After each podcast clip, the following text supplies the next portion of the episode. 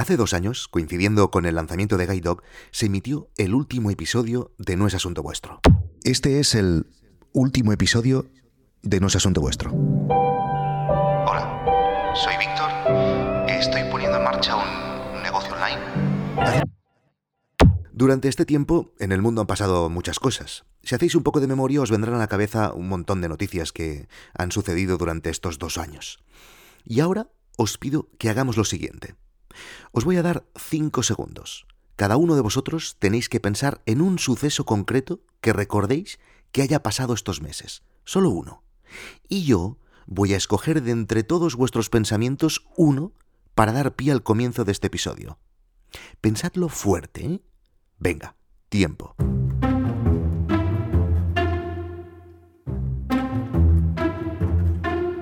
Muy bien, todo noticias muy importantes, muy bien, muy bien.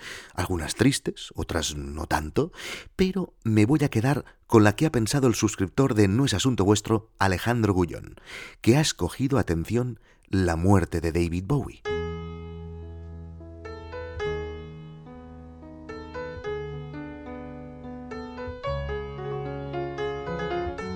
Efectivamente, uno de los sucesos que nos ha tocado vivir desde el final de la segunda temporada de No es Asunto Vuestro es que nos dejó David Bowie, el gran David Bowie.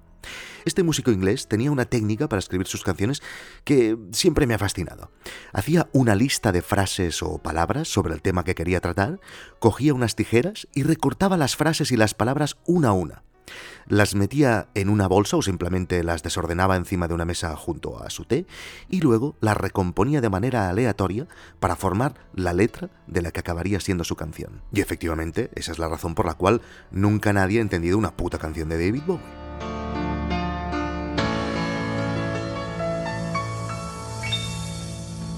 Bien, pues con el tiempo he descubierto que mi cerebro utiliza la misma técnica que David Bowie con los recuerdos. Mi memoria es súper creativa y anárquica y recorta los recuerdos y los reordena aleatoriamente sin ningún tipo de sentido cronológico, pero aún así, hoy os voy a intentar explicar lo más importante que le ha pasado en Guide Dog estos dos últimos años, comenzando por el gran error que cometí justo a empezar, un error que nos ha marcado enormemente desde el principio.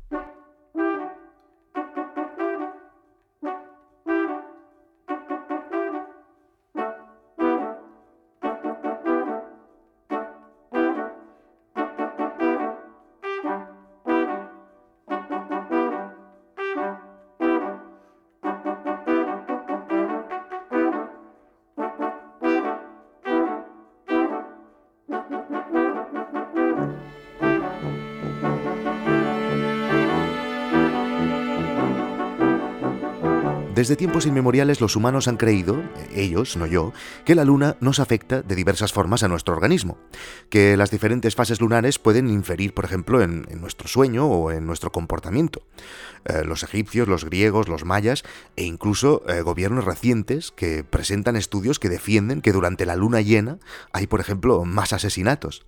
Y han llegado a poner más efectivos policiales esos días a modo de prevención. Pero la ciencia siempre nos ha dicho lo contrario que nada de eso se puede demostrar y que no nos toquéis los cojones. Exactamente así, ¿eh? hay un estudio de Harvard, de John Zero, que se titula La afectación de la luna en los humanos, los que tengo aquí colgados. Así que la ciencia solo nos ha dicho desde siempre que la Luna únicamente afecta con sus eh, acciones gravitatorias a algunos elementos de la naturaleza y punto, y nada más. Las mareas, ¿no? Por ejemplo. Así que, eh, para dar un poco más de utilidad a las fases lunares, que hasta ahora la ciencia ha demostrado que están completamente desaprovechadas, he decidido publicar No es asunto vuestro cuando hay luna nueva y cuando hay luna llena. Y así le sacamos un poco de provecho a la pobre. Esta es la razón. Y ahora vamos al lío.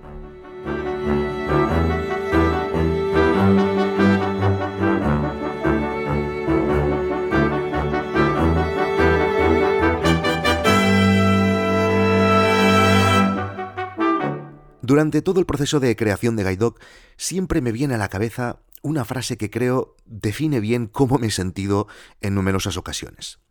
Nunca evalúes a un pez por su capacidad de subir un árbol. Me lo digo a mí mismo. Porque así es como me he sentido en muchas ocasiones, como un pez intentando escalar un árbol. Yo soy una persona con una formación completamente distinta a lo que en teoría se necesita para crear una empresa como Guide Dog. Soy periodista, una persona que ha trabajado toda su vida en, medios, en radio, en televisión, y que ahora está intentando crear una empresa tecnológica. Desde el minuto uno siempre he tenido la sensación de como si me hubiera tirado de un avión y mientras caía al vacío, tener la obligación de construir el paracaídas, sin tener ni puta idea de cómo se construye un paracaídas y sin las herramientas necesarias para crearlo y, y sin ayuda de ningún tipo. Y eso, por supuesto, pues me ha llevado a cometer errores. Y algunos de ellos graves. Por ejemplo, el primero, el más grave de todos ellos, y el que os quiero explicar hoy. Escoger la plataforma donde lanzaríamos en primer lugar.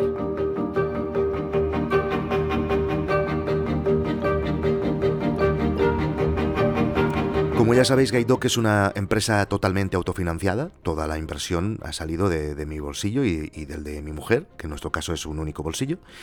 Y no hemos tenido ninguna ayuda externa de ningún tipo.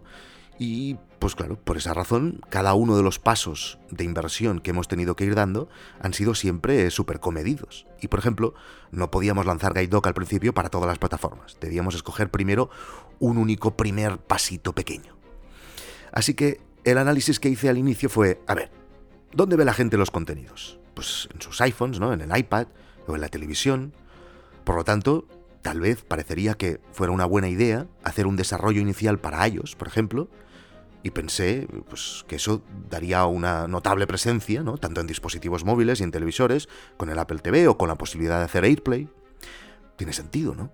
Tal vez sí, pero esa decisión conlleva un problema muy grave.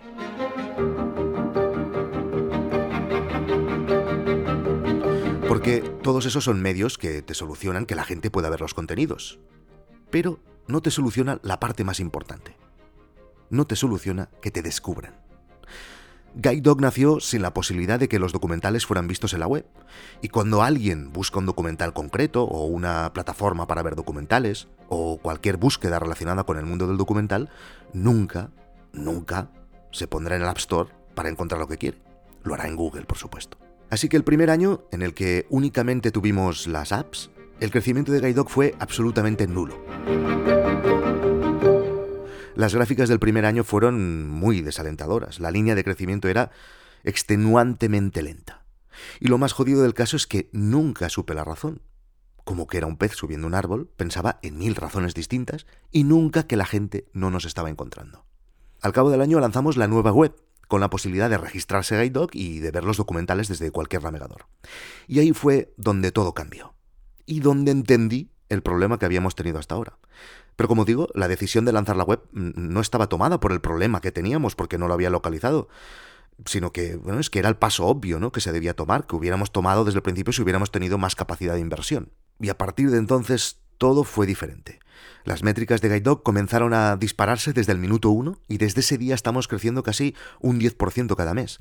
Porque de manera orgánica la gente nos encuentra en Google. Gracias a los contenidos que subimos diariamente, nos encuentran a través de la web y luego pues nos disfrutan donde quieren, sin el navegador o en nuestras aplicaciones. En la próxima luna nueva os mostraré todos los números de GuideDog, todas las métricas importantes, todo el dinero que hemos generado hasta ahora, todo lo que ganamos cada mes y todo lo que hemos invertido. Gracias por escucharnos Asunto Vuestro y recordad, no discutirse con nadie que estamos en luna llena.